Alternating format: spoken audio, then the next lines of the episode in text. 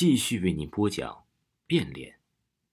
梦里，肖丽丽发现自己已经变成了可心，一大堆同学正围着在她身边听她说话，跟着那个最帅的安平也走了进来，将手递给她。安平带着她开始跳舞，她不停的随着安平转呐转呐。突然，尖锐的铃声响了起来，肖丽丽一惊醒了过来，原来自己在做梦啊！已经五点多了。他揉了揉眼，探头向下看去，和以前一样，其他的同学已经开始穿衣服，在寝室里乱哄哄的。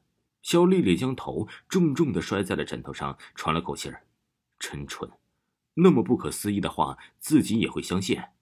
吃一块糖就能改变自己？哎，他叹了口气，穿衣下去，开始梳洗。早，下铺的李霞先招呼他，早。肖丽丽随口应了一声，然后出去，走了一步，她突然停了下来。不是吧？从来不和自己打招呼的李霞会主动的和自己打招呼？仿佛为了确定他的想法，李翔经过他身边的时候，拍了拍他的肩，友好的说了一句：“快点否则呀，出操就迟了。”同屋的几个女生相继的从他身边出去，都亲切的招呼了他。肖丽丽并没有回答。他呆呆的望着他们跑出去的背影，平时他们都不和自己打招呼的，难道他突然放下了手里的东西，重新上了自己的床，胡乱的翻找？终于，他眼睛一亮，看到了那张糖纸，将糖纸小心的夹到书里。肖丽丽的脸上露出了一丝得意的笑，原来那个老太太说的是真的。可心儿，你等着吧。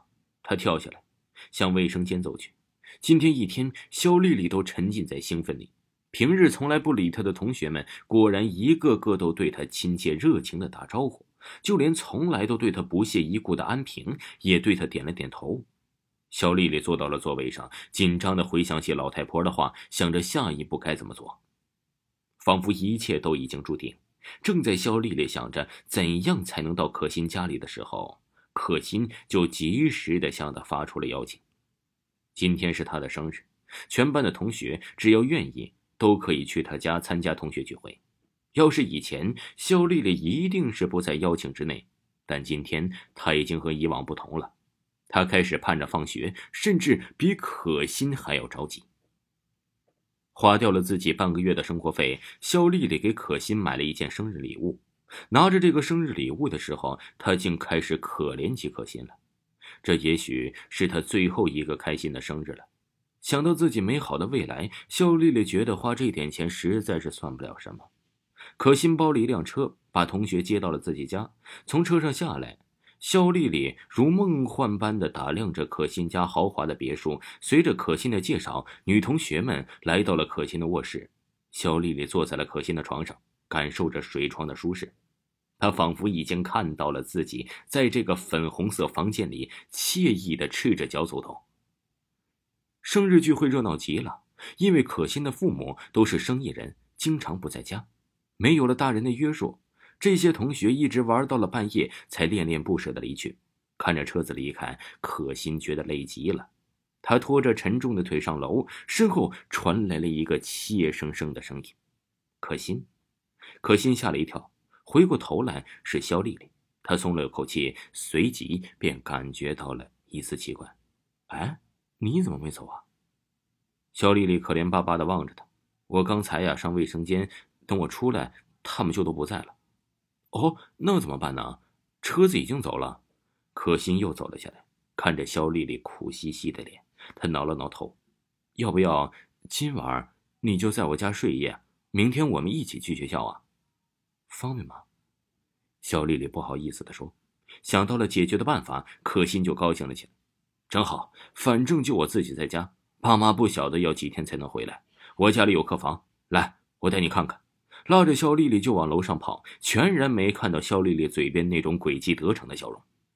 洗了澡啊，可心把自己抛到了水床上，舒服的翻了个身就是有点累。洗过了澡，更觉得疲乏，她打了个哈欠，闭上眼。门开了，肖丽丽带着微笑站在门旁。我可以进来吗？可心睁开了眼，点了点头。这看着肖丽丽走到了床边。我学过按摩，现在呀，你全身一定是又酸又乏，我帮你按摩一下怎么样？嘴里问着，手就伸到了可心的肩膀上，拿捏了起来。可心舒服的眯上了眼，肖丽丽的手啊，所到之处都让可心感觉到了前所未有的舒服。那种四肢骨骼都完全的放松舒软的感觉，从肖丽丽的手底向她全身蔓延开来。可心很快就睡着了。当布谷鸟的叫声把可心唤醒时，她第一眼就看见了站在床前微笑的肖丽丽，一咕噜爬起来：“你睡得还舒服吗？”肖丽丽似笑非笑的看着他。可心一下子想起了肖丽丽昨晚的按摩，她伸了个懒腰，好舒服呀。对了。你怎么会按摩呢？你手艺真好，可心由衷的夸奖着，站起来就去梳洗。是吗？如果你喜欢，我可以天天给你按摩。肖丽丽跟在他身后啊，似乎讨好的说。可心停住了，那怎么好意思呢？再说也不方便，你住在学校里，我又不能在学校住。反正你家房子那么大，空房间又那么多，我可以搬到你家住啊，正好给你做个伴呢。肖丽丽的提议啊，颇具诱惑力。可心歪着头，嗯，这倒是个好主意。虽然怪怪的，但是他还是禁不住肖丽丽的说辞，答应她搬了起来。听众朋友，继续为您播讲变脸。